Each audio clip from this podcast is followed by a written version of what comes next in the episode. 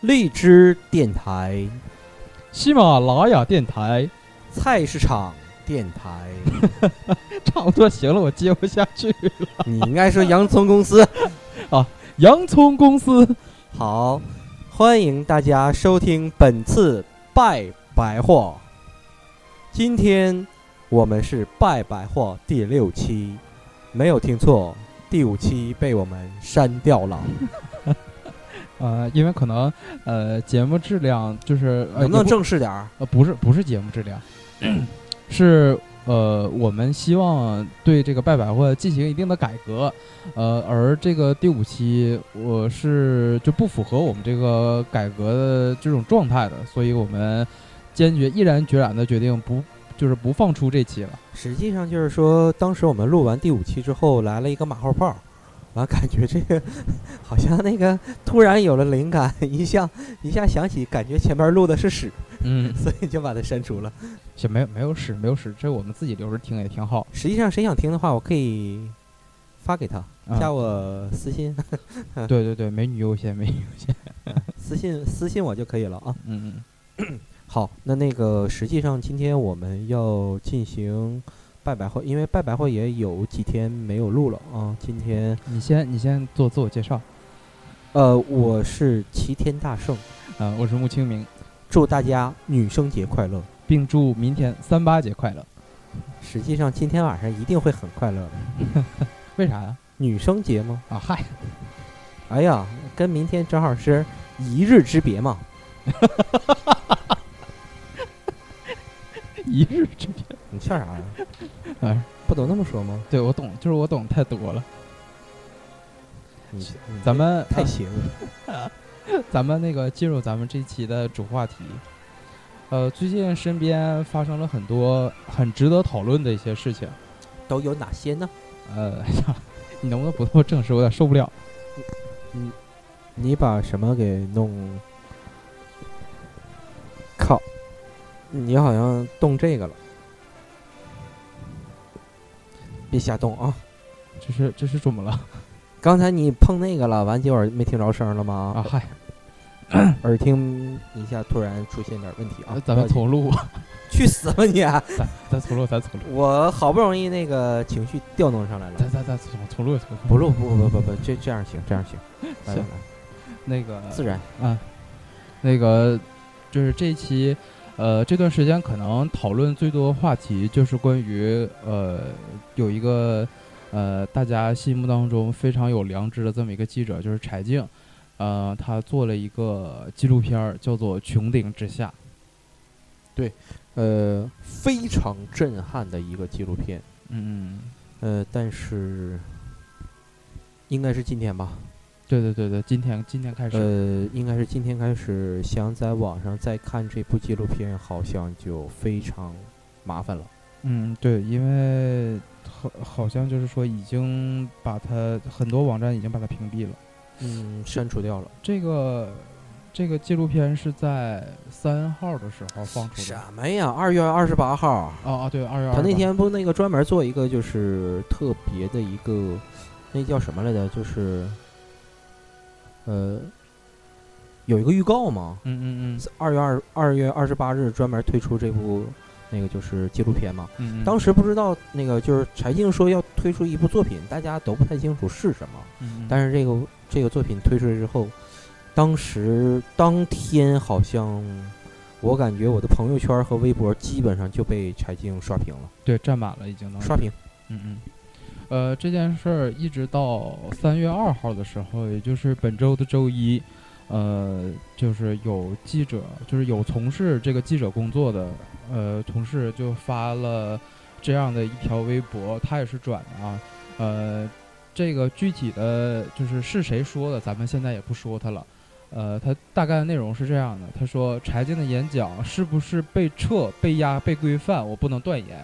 但播文娱新闻评论的时候，当 播文娱评呃新闻评论的时候，已经不让我谈柴静了，我只能换了另外的新闻点来点评，就是电影模仿游戏编剧的奥斯卡获奖感言。呃，我的评论大意是：那些珍惜自己发言机会并为这个世界的美好努力过的人是值得尊敬的，永远。啊，这个是到周一的时候可以看出来，其实就是已经有相关方面对其施压，呃，逐渐让它淡出了。哪天呃，周一也三月二号的时候，啊？到呃三月二号那天，我还看了一下他的那个在微博上转发量是一点二个亿吧，好像一点二亿对，一点二个亿。然后等到我三月三号再看见的时候，微博的热门帖里头已经没有他了。三月三号对，三月三号的时候，啊，我就是那我啊听说这个了之后，然后到三月三号的时候，我特意注意了一下。啊，那因因为人家有事儿那个怎么说呢？咱们嗯、呃对于这方面怎么样，咱们不聊。呃，咱们单说一说，就是这个纪录片在放出之后，呃，广大网友和我们身边的这些朋友之间，也引发了一场，呃，怎么说呢，类似于论战这样的事情。你身边有没有说，就是感觉他说的这个，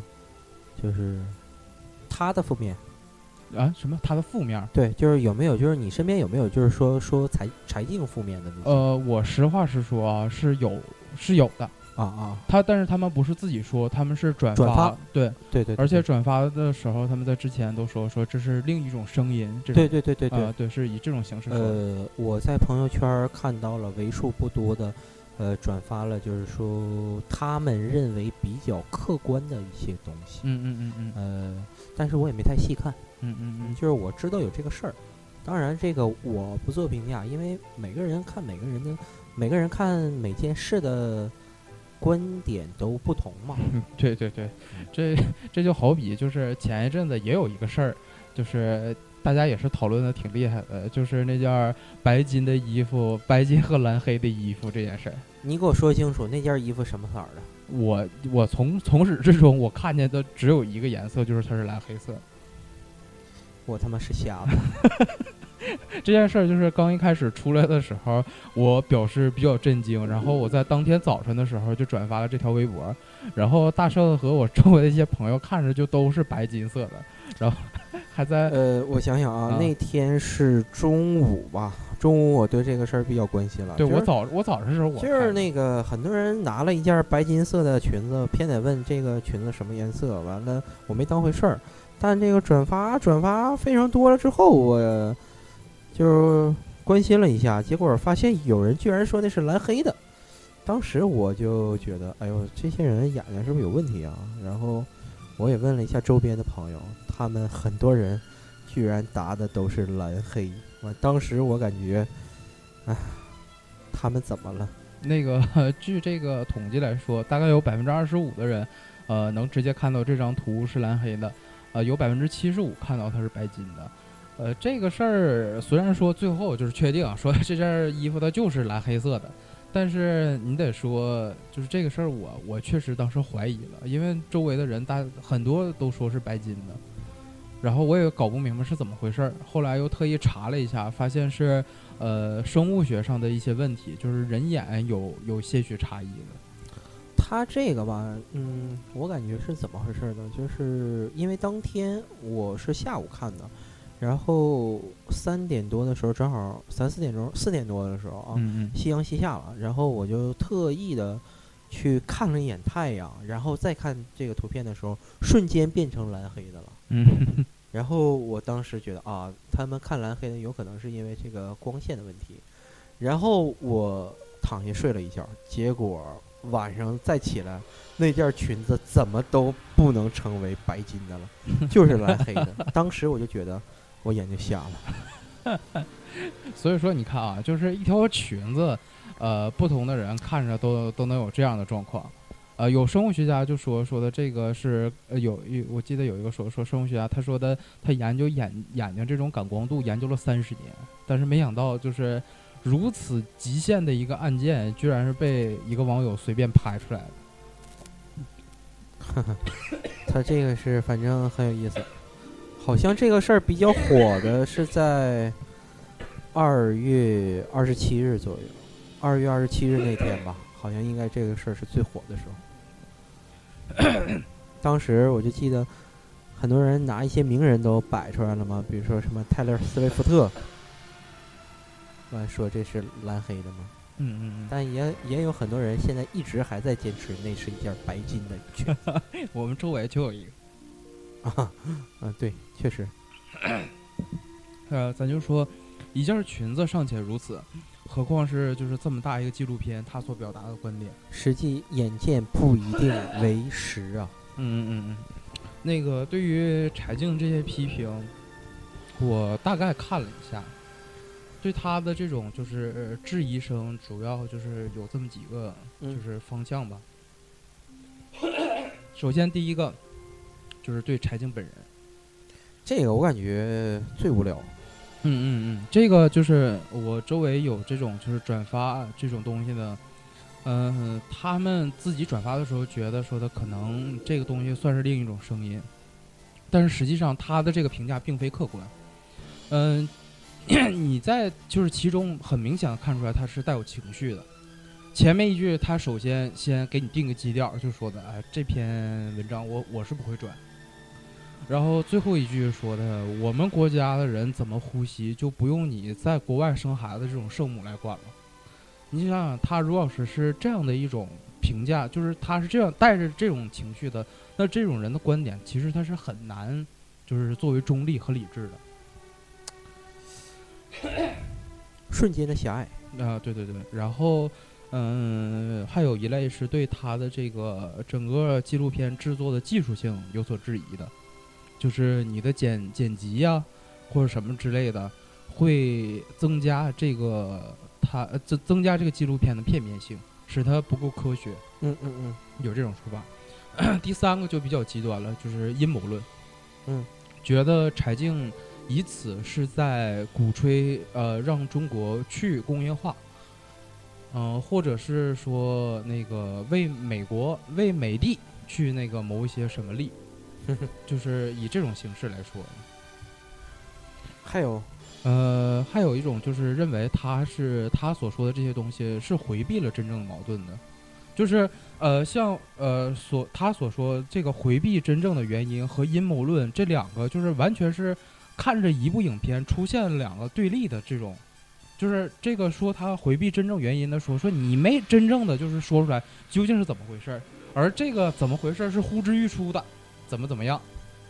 嗯，啊，你懂吧？反正就是啊、呃嗯，就知道是。知道知如果道要是都说出来，那就是不能播的东西了。啊，对，对对于这种人，我觉得他们也是不客观。嗯，还有就是，你记不记得他有说是为什么柴静拿他生孩子得肿瘤这个事情先做前边儿那个片头，嗯不是说片头啊，就是引入那部分，对对对对，说对柴静的这个做法表示不太支持，就是嗯怎么怎么样嗯，嗯，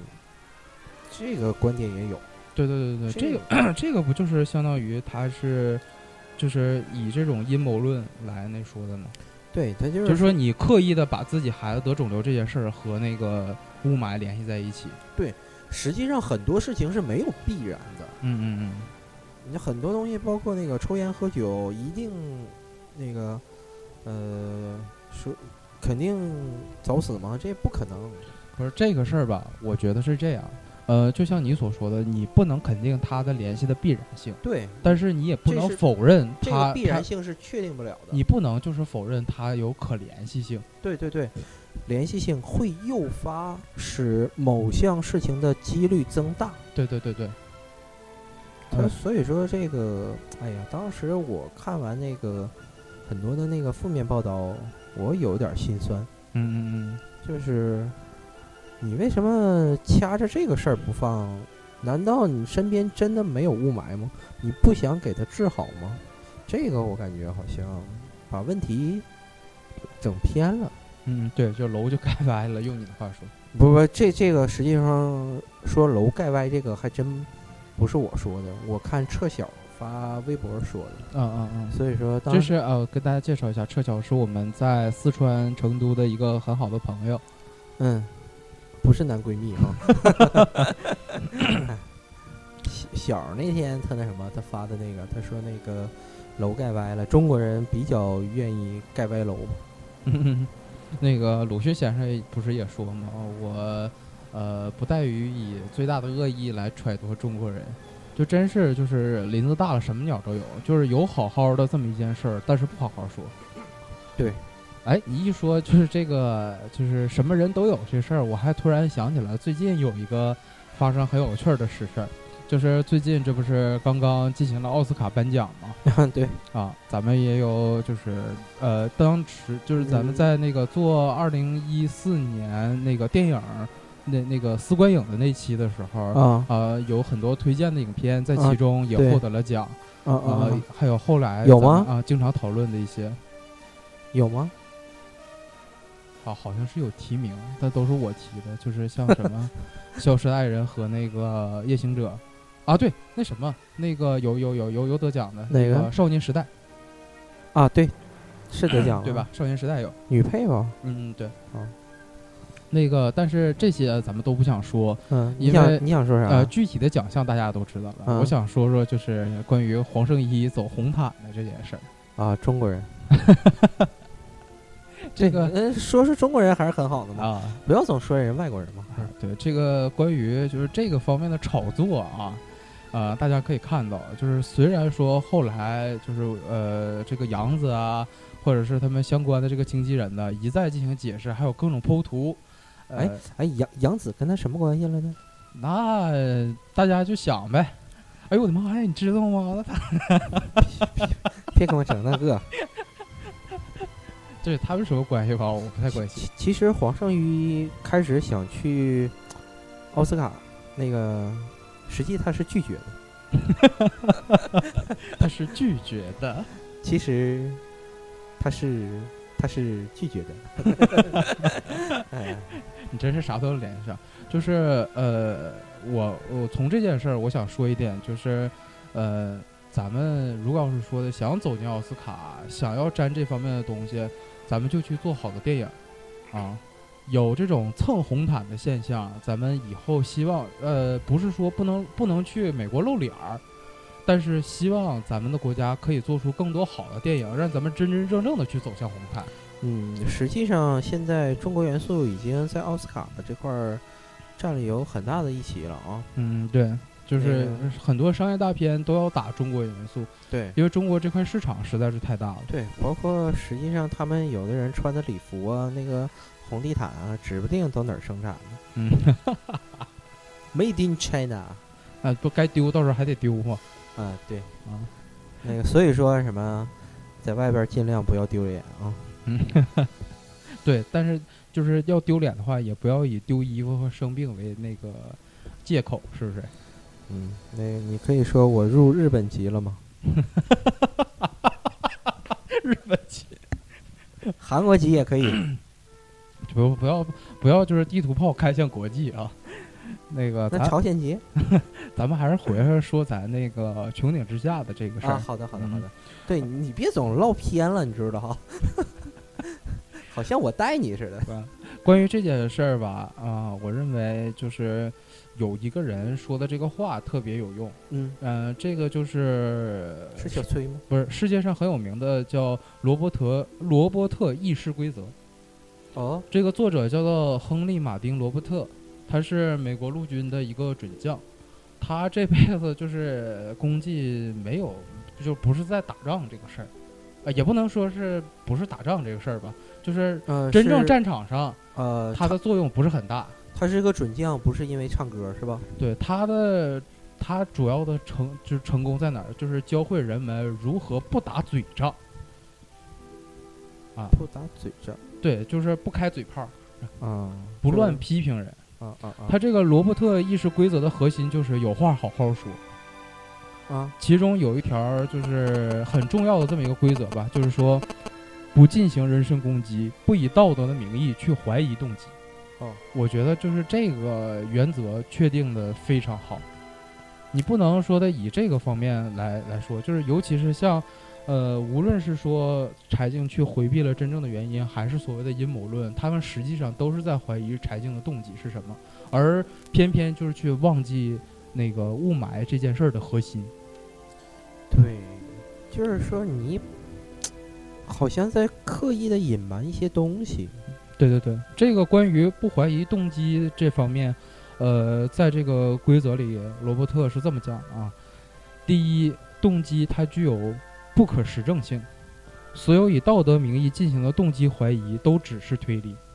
第二，讨论的主题是某件事件而不是人，是对动机的怀疑模糊焦点，呃，对啊、对动机的怀疑模糊焦点偏离了议题。第三，利己性是人类共有的本性，在不侵害他人和社会利益的前提下，追求利益最大化并不为过。指责不仅不能解决问题，反而增加矛盾。哦，这个其实其实整个柴静事件，我觉得如果要是大家都能了解这个规则的话，完全不会有类似的争论。嗯嗯嗯，嗯，对于大家所说的呃另一种声音，我在此表明我的我自己个人的观点啊，我认为是完全没有必要的，除非你能够做到绝对的理性和中立。就类似于后来，就是这件事儿演化成了什么呢？就是知乎和果壳两大网站进行对攻。哎呦，这两大网站实际上的拥趸也是很多的，对，而且他们就是所说的这种思考，平时都都是以客观为主的那种。对对对，对对，他们都是呃非常客观理性的在，就是说这些事儿。嗯。果壳、知乎，哎呦，这两个平时真挺招人稀罕呢。嗯，而且他们能够真正的做到就是摆事实、摆数据，对对对，然后从而来说明他的观点。你要是能做到这点也可以。从那个蓝黑和白金的衣服那个果壳网和知乎的上面儿就可以看到了。那个呃，怎么说呢？也也有一些朋友在我们周围，他们表明一个观点，就是这件事无论就是大家是如何争论的，但是它引发了这种社会性的大讨论和大思考。只要是说达到这样的这样的一种效果的话，那么它的预期效果就已经达到了。对，而且一点二亿的转发量，大家要想一想，实际上就是那个这个东西吧，我感觉最后就是什么，你不要太在意它里边的那些原因，因为那些原因你就算知道了，你也无法去扭扭转，对吧？对，但是呃呃，你可以去帮助你周围在改善，但是你无法扭转它那个大情嗯大情况，是吧？除非是大的，但是你得说，就是这种社会性的大思潮也是可以的，就是你们讨论这件事儿，呃，以这种理性的来来思考这件事儿是好的，但是在思考的同时，我劝大家也要就是响应，呃，这篇这个纪录片最后的这种号召，呃，就是从咱们自己身边的事情做起，从一点一滴做起，然后来治理这个雾霾。幺二三六九，对对，幺二三六九，记住这个电话，对这个电为话也你是第的一次嗯身边的环境改善尽一份力量，嗯嗯嗯这个很有意义，嗯嗯，利国利民嘛，对对。子孙后代，嗯，嗯，你说点词儿啊，我虽然我都没词儿了，虽然就是这个呃这个纪录片现在在网上可能很难找到了，呃，但是只要是这件事情在大家心目当中留下了呃不可磨灭的印记，我觉得就像我那个朋友说的是，他的预期效果就已经达到了。永存，对对对对对，这个人也算是在大家心目当中立立足了他的形象。够本儿，够本儿。嗯，那个多亏我有先见之明，当天看的时候我就给他下下来了。啊，这个我很后悔，我没有留存这方面，到时候大圣给我转。放心，我也不会给你的。咱光说这些，咱也说说咱们身边发生的一些好事儿。嗯，好，呃，今天我和大圣去参加了一个亲子关系的公益活动。它这个确实是一个公益活动，是由我们单位承办的，嗯它是一个社会组织进行一个主办的一个大型的公益活动。对，嗯、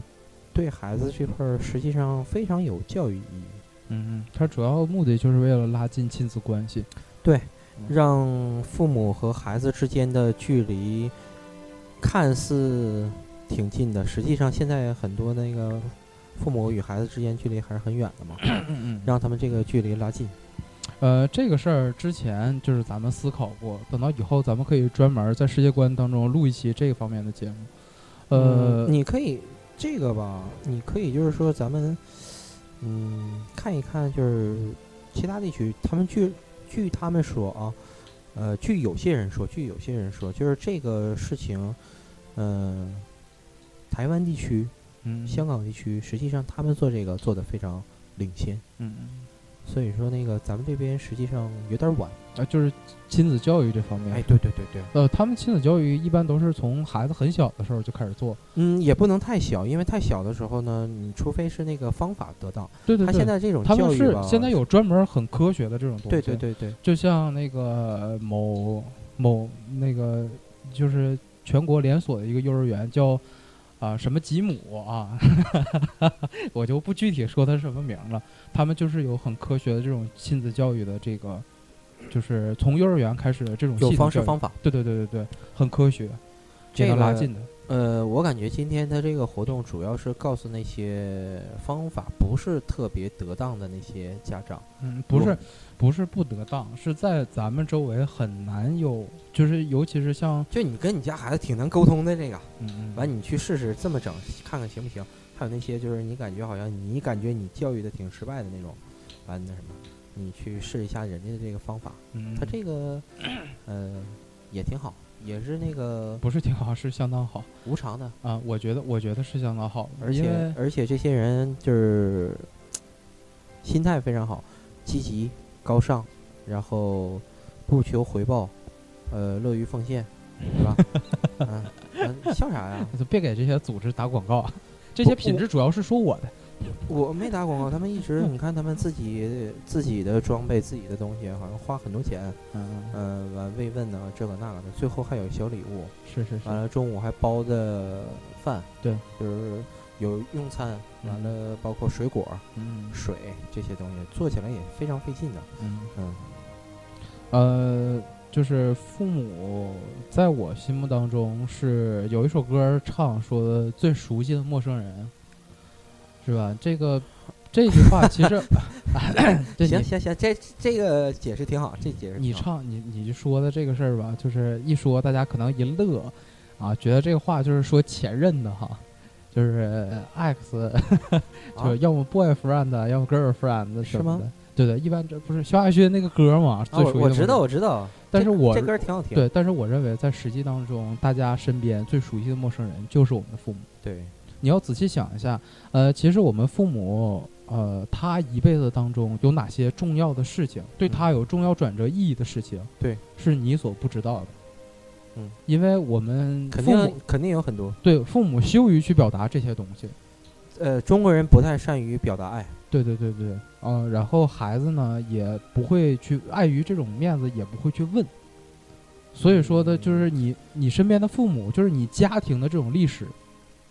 自就是在在你生活当中自然而然就遗失了。因为中国人不太善于表达爱吧，所以说他那个感觉爱这个东西非常的就是淡，嗯嗯，所以说你那个孩子这块儿对亲情的理解可能就没有像美国呃呃没有像那个西方，西方的一些国家那么就是充满嗯生活 吧，对对对对对，所以说这个他这个教育还是挺不错的。咱们呃，如果要是说想有这方面的，呃，如果要是有孩子听到这这一期，觉得想和你的父母进行沟通的话，我可以在这儿给大家推荐几种方法。嗯、首先一个我认为做的非常好的，就是我们身边曾经请到的一位嘉宾，就是华仔，他在做一件事情，就是用影像来记录，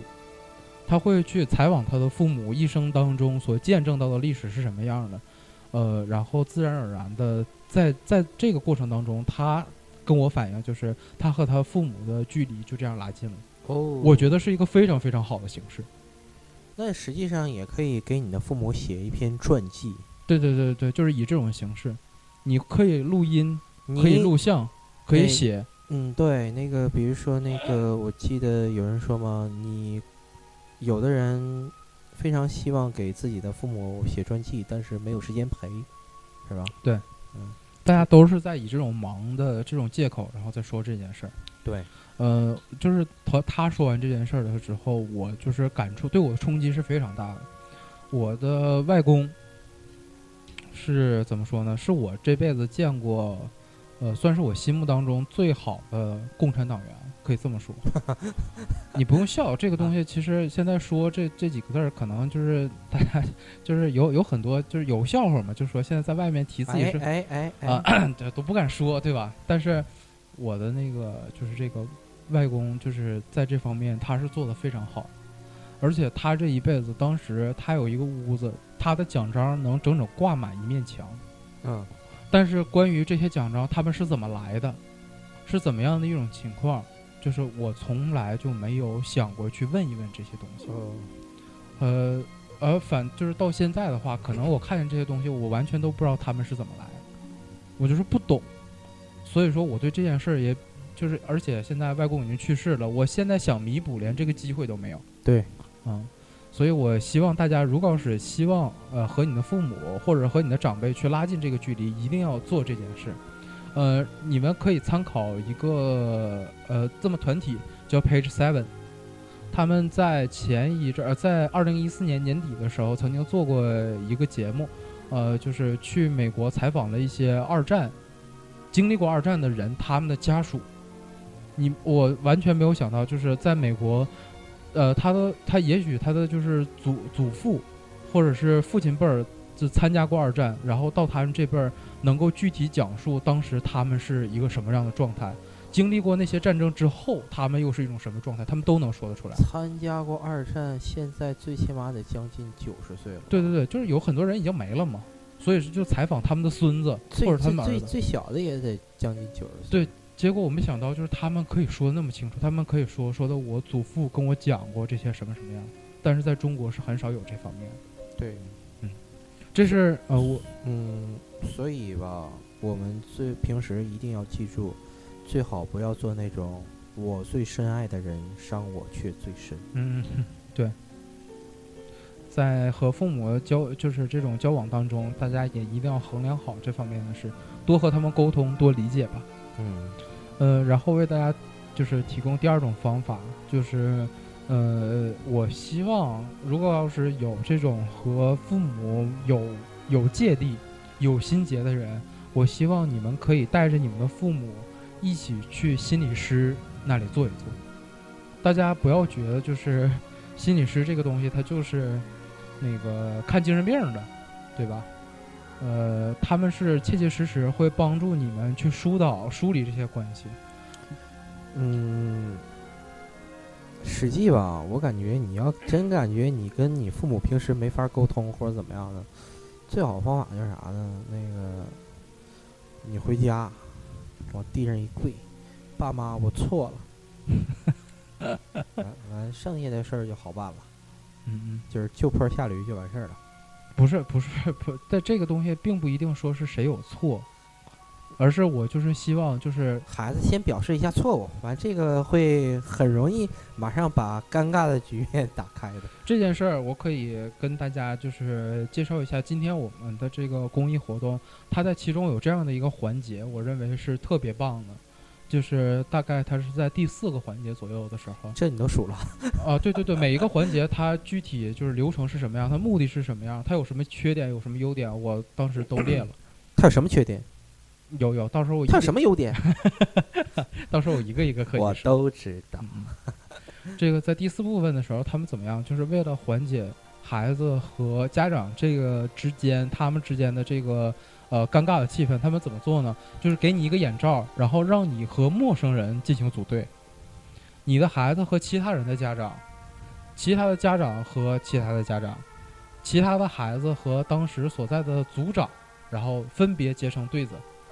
然后，呃，主持人大概是让每一组进行了两到三分钟之间互相的交流。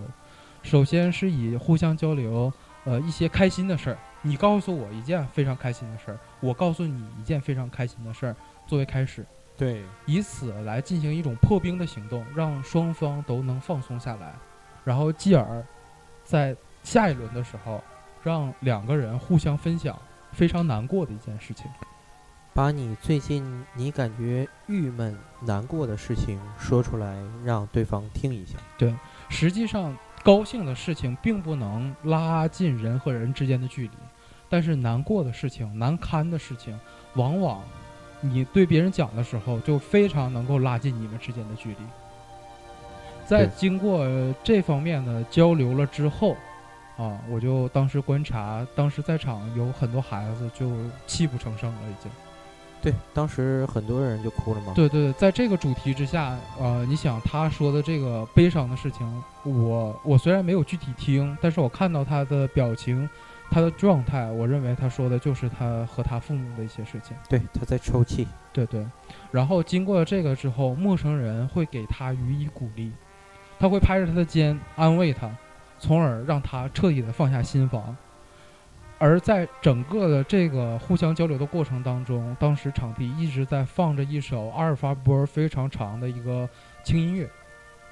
然后主持人让大家把眼罩都戴上了之后，对他们进行了一个类似于催眠的集体引导。然后将亲情的这部分引出，最后然后拉呃就是讲了一个关于母亲的故事，一个父亲的故事，然后将整个这个气氛带到一个顶点的时候，然后让这些孩子对自己的父母大声的说出他们一直无法说出的那句“我爱你”。当时的场面就是我认为是非常好还还行的，吧。嗯，在那个人这个实际上今天挺失败的是那主持人，这个咱具体也不说，我就说就是在人和人的交流当中，大家可以就是试着用一下这种方式，放一段轻音乐。你如果要是和你的孩子想要交流的话，我认为这个就是这个方式最好是家长用，你和你的孩子来改善关系的时候，应该是一个就是有目的性的一个家长这样用。最好放点儿钢琴曲之类的对对对，然后啊，就是这个还是啊，尽量无所谓。这个对你大家就是网上你都可以查，就是哪些歌的阿尔法波比较长，就比较你去催情查啊这的些。对对对对，你就找催情的，先分享一些快乐的事，然后再分享悲伤的事，然后当你们的心房都放下了之后，你们再来交流这个感情，那对完全状态就不一对样。对对，放点儿催泪的啊嗯。我刚才口误，对所以说，呃，想要交流的话，就会有办法。对啊、我也是希望这个作为社会最小单元的各个家庭吧，啊、都能有一个很好的环境，你能多理解你的孩子，你的孩子也能多理解你。祝大家幸福美满。嗯，说了这么多就是其他人的事儿，咱也说说咱自己的事儿吧。自己能有啥事儿？这不是最近这就上班了，开始啊 年后了，啊。大圣所谓当时跟我交流的时候，就说了这么一个词儿，叫做“节后上班综合症嗯，劫是劫后余生的劫，”。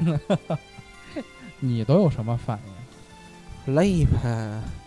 你你想，因为我跟你们不同，你们休也就休一个礼拜十天左右吧。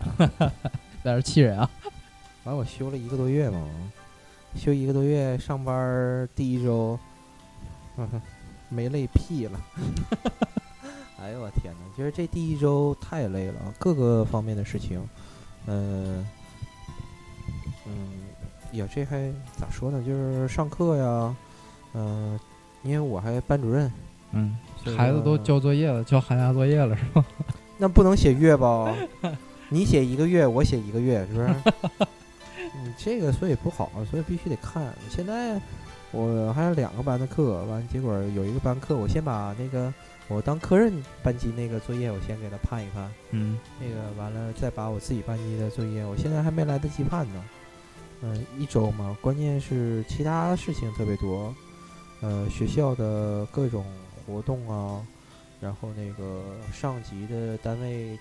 指导的一些工作呀，什么完成这些就挺费事儿了。班级的治理，完了还有学校新学期的一些任务，给出来之后，确实这一周很累，很累，很累。嗯，嗯，好像，然后我突然发现，好像最近这几年，真是，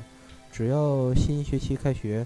实际上学生这块儿还能好点儿，他们主要是心理压力，嗯，老师这儿各方面的压力，不仅是心理的，还有很多工作的，所以，哎呀，教师这个行业呀、痛并快乐着。那个呃继你续，你怎么样？我我那边儿怎么说呢？赶上我们这个单位，呃，单位的两会嘛，所谓的工作会议和党风廉政会议。呃，这是应该是大多数单位都是避开的，两个会议啊、那是啊，我们是特别重是最近你们就是很多方面都得要，最起码得进行要学习嘛。对对对，我们这边是就是怎么说，一年可能是最大的两个会，这是哎这样。你们，哎，我问一下，你们就是说前两天那个，比如说那个总理做政府报工作报告什么那些嗯东西的时候，你们是不是也得看呢？呃，我们不会看，不不统一看，是吧对对对，因为哦我们有正常的这种业务，啊，对对对对，对我们是业务部门，我们不能就是说把那个就我们这个业务放到那儿不管。对对对对哦对对，就我们和一般的行政部门还不太一样，我们是有职能嘛，呃，然后但是我们会有所谓的中心组学习，就是应该这个东西，这个东西我们会会去研究，会应该看学，应该啊学，，对对对，呃，现在我感觉中央对那个很多东西做的，呃，越来越亲民，越来越实在，嗯所以说这个我感觉还是挺好的，就是多学习，嗯，嗯多，学习学习啊。 对这呃我们其抓紧实提高自己啊。对我们这个压力其实挺大的，但是但是我们努力，我们努力那必须的，啊，我所以说就整个这个过程当中，因为那个我是上班了之后，呃，当时有一天假期嘛，中间应该有，就是周日，呃，因为有有那个两个会，所以这个周日我们也没有休息，就是我我所在的部门也没有休息，就一直在筹备这个会，一直到会开完。呃，一般都是上四天，然后再是歇一天，然后上五天嘛。然后我的节奏就是直接上十天。实际吧，这个有的时候很多困难事情，你咬咬牙就能过来，啊，这个事儿，这个事儿对我们算是常态，所以说呢，我觉得挺正常。别别常态，你这常态好像你们一直受压榨似的，不是我那个部门真是这样不好。啊，对我我那个部门是这样，就是有可能呃这边来活了，说的让你加班，我最晚是两点多。行，这这段掐了，别 播。对，主要得就是强调我高风亮节这个事儿，你知道。就是你做你对工作这块儿还是很尽心尽力、尽职尽责的。对，就都这么说呗，对吧？嗯，对，谁不是啊？啊，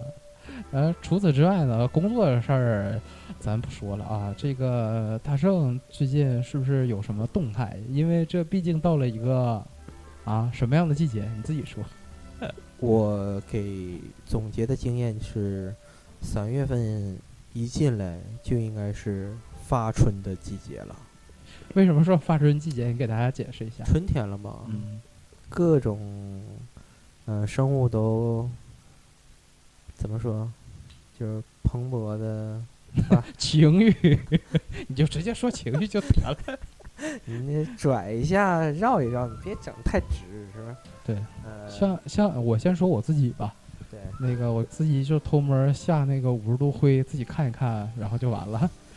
五十度灰没啥意思。嗯，这你个你你有什么的？ 看来看来我做这部分你都已经做完了。啊，就是你这正常嘛哟呵，这歌应景啊。啊，那个专门儿那啥播一首这个。嗯实际上就是说，每到春天的时候，这是怎么的呢？因为我感觉是跟情人节有关。情人节这不过年前的时候咱都说了。对啊，你过完情人节肯定有很多失落的呀，嗯嗯，然后就想，哎呀，这情人节过得看着大街小巷那么多人，怎么怎么样，嗯还有自己怎么怎么样，完然后吧，心里给自己一个暗示，嗯，就是说我这块儿，我我不想那么孤独。嗯然后呢，肯定在有一些方面体现出来你的情绪了。嗯嗯然后呢，身边肯定有一些，呃，比较关心你的人嗯啊，完他们会发现这些蛛丝马迹，嗯啊，然后呢，就感觉天儿不错 啊，嗯、有女朋友了吗？ 哎完了，是不是你应该寻思寻思了？是不是开始播种了吗？我还我还以为就是跟那个小小品里说，你看啊，小伙子，这今天天气不错，你看你有这么有才华，我给你介绍个女朋友吧。嗯，应该是。所以说那个春天这块儿吧，相亲的特别多。啊，嗯，相亲，我认为就是就是只要是相亲多不多不在季节，在于你们单位闲人多不多。啊，还有你朋友多不多？你说的好像我们朋友似的。你不不愿意相亲吗？对，那倒是。实际上我感觉我最近哎呀，有日子没相亲了，嗯有点失落。 嗯，最近有吗？最近有吗？嗯，前两天有一个人提过一个，然后我工作这边完我就给忘了。那个有好几件事呵，儿啊这还能忘了？特别忙，完了让我给人家就是中间人打个电话，完联系一下。结果我就一忙，哎，就晚上回家一困睡觉，第二天早上一再一想，哎，这这这事儿就忘在脑后。等想起来的时候，有可能是第二天的下午啊，或者晚上啊，完、那个又想起来这个事儿了。所以说，有的时候经常容易出现这种忘记的事情。嗯忘记了，完你说我三天要没打电话，我就感觉好像有点不好意思。嗯，没事儿没事儿，我这玩意儿本身就是没羞没臊的事儿。要不行，明天吧，明天上午没啥事儿，我给联系人打个电话。嗯，你对这个事儿有什么样的期待？你就是就是希望找一个什么样儿有有那什么吗？有想法吗？没想法，女的活的就行。不是那你，嗯、哎呀，这要是一下你真能看上眼儿，那就不说别的了。赶紧拉来做个做一期节目。 这要真看上眼儿，完了那个对不起大家，那个咱最近节目停播。啊，你别了， 你来一起做个节目是不是？嗯、完比较稳定之后，那个节目再重新开始呗。你这个就有点太不务正业了，太辜负我了。呃，我辜负的是你，你要是这个我如果不行的话，你要知道，辜负的是很多人。 行，最近周围还有什么别的事儿想说的吗？嗯，哎，对，其实其实你说这事儿，我我就是刚才又回想起来，那个就是那天我不是说我加班嘛，就是大家都放假了，实际你是骗人的是吧？不是不是不是，我不是骗人的。那天因为因为我就是那天就是可能我们单独就我们部门在那儿，然后晚上的时候都太晚了，大概到八点钟左右，呃，各种各方面的材料都准备好，然后就剩我自己。呃，整个楼里当时就我自己，啊然后我要把这些材料都分装，啊然后把明天会的整个流程我自己捋一遍。这个过程当中，我听了一个敌台的节目啊，那个 哪个敌台我就先不说了，什么叫敌台？就是除了咱们台以外，剩下其他台都叫敌台，懂吗？哎 树那么多敌，不是我的意思啊，对，就在我心目当中的敌台。只不过以后有可能挖挖墙角之类的嘛。对，这是一个我非常喜欢的题材， 就是呃，他们是说什么呢？就是呃，讲玩游戏，玩游戏一般情况下不是说男的都比较喜欢玩吗？也他们不一定，有的时候女的玩儿也挺伤眼。对他们这期就是讲什么呢？怎么能说服你的女朋友，然后跟你一起打游戏？我不玩儿游戏，呃，你也去，人家那里头就特别提到了那个 Diablo，就是那什么那个，就特意提到了你玩的这个游戏。我就偶尔玩玩《暗黑三》，啊，对他们玩的就是这个，我偶尔玩玩啊。他们就说这个安利我我自是玩的亚服，我的那个用户评价 到时候都得给你逼逼逼了。 我有用户名儿，他们说就是呃，找女朋友玩游戏基本上都从这个游戏入手。这个游戏逼格非常高，对，再一个是什么呢？就是他人物形象很好，